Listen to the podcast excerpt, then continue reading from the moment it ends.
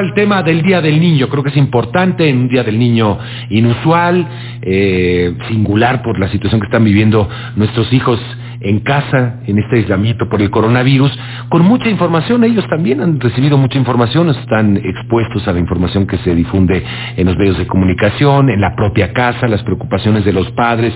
Eh, y ya vamos a retomar esto un poquito más adelante para eh, que pues usted también tenga pendiente esta situación de cómo eh, tratar el tema de lo que estamos viviendo, vamos a hablar con especialistas. Y ahora vamos con, eh, bueno, vamos con eh, hablar de gasto público y rendición de cuentas. Ya le decíamos que hay un gran debate sobre eh, en el Congreso mexicano sobre esta iniciativa que envió el presidente de la República para modificar el presupuesto eh, ante una eventual emergencia sanitaria. Esto ha despertado pues a la oposición con fuertes críticas, eh, dicen que es un mero pretexto para pues hacerse del control del presupuesto, que es, digamos, uno de los instrumentos de la democracia más valiosos, ¿no? Yo creo que la facultad que tiene el Congreso, en esta casa de la Cámara de Diputados, para diseñar el presupuesto, el gasto público, y que con un plumazo se quiere cambiar absolutamente y darle más poderes al presidente de la República en un sistema que donde por sí ya tiene poder. Vamos a conversar de todo esto con Mariana Campos, ella es coordinadora del programa de gasto público y rendición de cuentas de México Evalúa y me da mucho gusto saludarte, Mariana. ¿Qué tal? Buenos días, Mario, a ti y a tu auditorio. Bueno, pues eres una de las especialistas en el seguimiento de gasto público, específicamente de entrada, ¿qué te, eh, ¿cómo han recibido, cómo ha recibido la iniciativa enviada por el presidente al Congreso? Pues Mario, la verdad creemos que no es eh, una iniciativa que realmente agregue valor, al contrario, nos preocupa que eh, desde el Ejecutivo se pretende excluir a la Cámara en la revisión de eh, los cambios al presupuesto que se tienen que hacer en un escenario extremo cuando la recaudación cae de manera importante. Básicamente así es como está puesta la ley ahorita. Tú sabes que en general al Ejecutivo se le da un espacio bien amplio en México para adecuar el presupuesto sin rendir cuentas de manera adecuada, lo cual de verdad falta en el contexto de las prácticas internacionales. Y solamente cuando la recaudación cae 3% es que eh, en nuestra ley se exige que el presidente someta ese, ese, esos cambios a en la Cámara de Diputados. Pero pues no hemos visto eso en nuestro país, lo que vemos es que el presidente sacó su propio decreto. Ahora, lo que está diciendo en este momento el presidente son los momentos, es que la recaudación va por encima de lo esperado. Bueno, lo que pasa es que él, junto con la Secretaría de Hacienda, envió un documento llamado Precriterios Generales de Política Económica.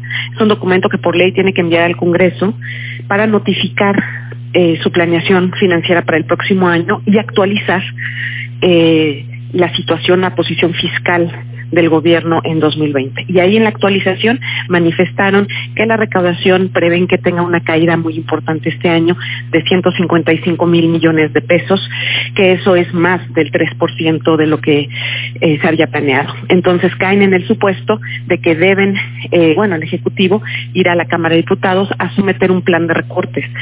Entonces nosotros creemos que es muy poca la participación que tiene la Cámara y que es importante que en una situación como esta, como está sucediendo en la mayoría de los países, pues haya esa discusión sana eh, con el Congreso. Sí, la verdad es que no conocemos bien cómo es el detalle, porque yo creo que se refiere a la recaudación proveniente del año pasado, ¿no? De las eh, declaraciones que se han hecho. Eh, no, no lo sé, la verdad. supongo también que habrá una reducción importantísima del impuesto al consumo sí, Pero con la caída que esperamos de Producto Interno Bruto, es decir, va a haber menos transacciones en la economía de un menor valor, eh, se esperan caídas eh, de por lo menos 6% del, del Producto Interno Bruto. La recaudación, eh, pues sí, es muy afectada por, por el crecimiento económico. Entonces, por cada punto porcentual que no crezca la recaudación como se había considerado, se pierden alrededor de 30 mil millones de pesos. Claro que pone en riesgo cualquier programa social. Oye, este Mariana, cuéntame una cosa. Eh, se está hablando de que solamente en caso de emergencia eh, se podría hacer uso de esta atribución que está proponiendo el presidente de la República. Eh, ¿Se refiere a emergencia económica o emergencia sanitaria como la que estamos viviendo? ¿A, qué se refiere específicamente? Se refiere a emergencia económica, sin embargo no se detalla ¿qué se va a entender por emergencia económica? Mientras que la ley actualmente es muy clara, es una caída del 3% en la recaudación. Ahora, supongamos que ese concepto se evoluciona. Eso está muy bien. Yo creo que eh, las opiniones en contra han sido por querer arrebatarle a otro poder independiente una facultad. Eh, entonces, pues bueno, creo que se tendría que en todo caso definir qué se entiende por emergencia económica, quién va a declarar esa emergencia económica. Son aspectos que le darían formalidad a esta reforma. Ahora, ustedes, eh, tú con México Evalúa, Mariana, han insistido en que nuestro país es sumamente laxo para utilizar y darle vuelta al presupuesto una vez aprobado, eh, que esto pues no es nada nuevo y que ha venido sucediendo en el pasado. Simplemente recuerdo también, eh, obviamente eso de un presupuesto, digamos, que está asignado y que se le puede dar la vuelta en cualquier momento con eh, gastos extra presupuestales. Y, y también, por ejemplo, en emergencias eh, como temblores, terremotos, se hace uso del Fonden eh, a, diestra y siniestra. Todo el mundo alza la mano para declararse en emergencia que reciban puestos eh, dineros que no están en el presupuesto y hacer gastos eh, pues sumamente irregulares. O sea, esto ha venido desde hace mucho tiempo. Es uno de los problemas de nuestro país.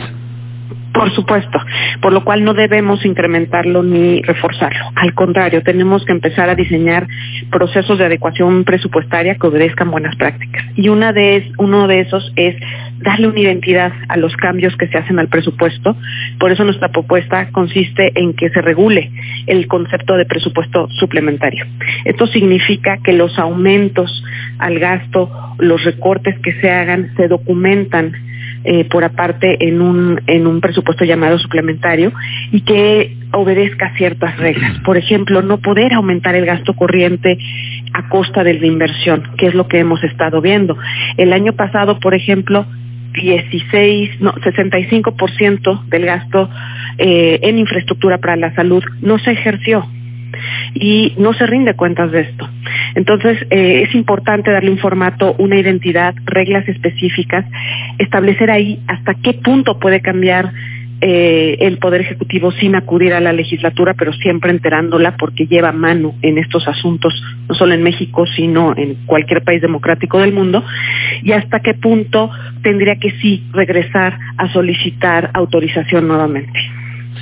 Híjole, qué, qué escenario tan complejo. Es que, es que uno se pone a pensar, más allá del COVID, más allá del coronavirus y de la pandemia y todo lo que ha provocado el, cierre de comercios, por ejemplo, si le quitas eso, digamos, que, que estuviese normal, simplemente con el cálculo del crudo que hicieron, creo que estaba a 49, ¿no? Lo calcularon para este año.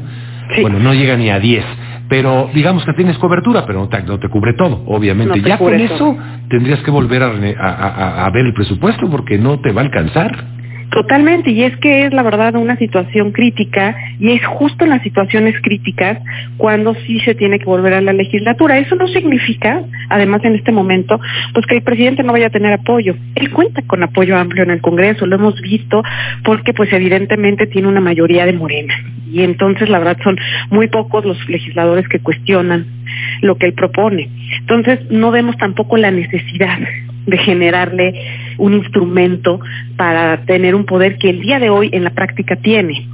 Entonces creo que tenemos que pensar en el diseño de nuestras instituciones más allá de la inmediatez.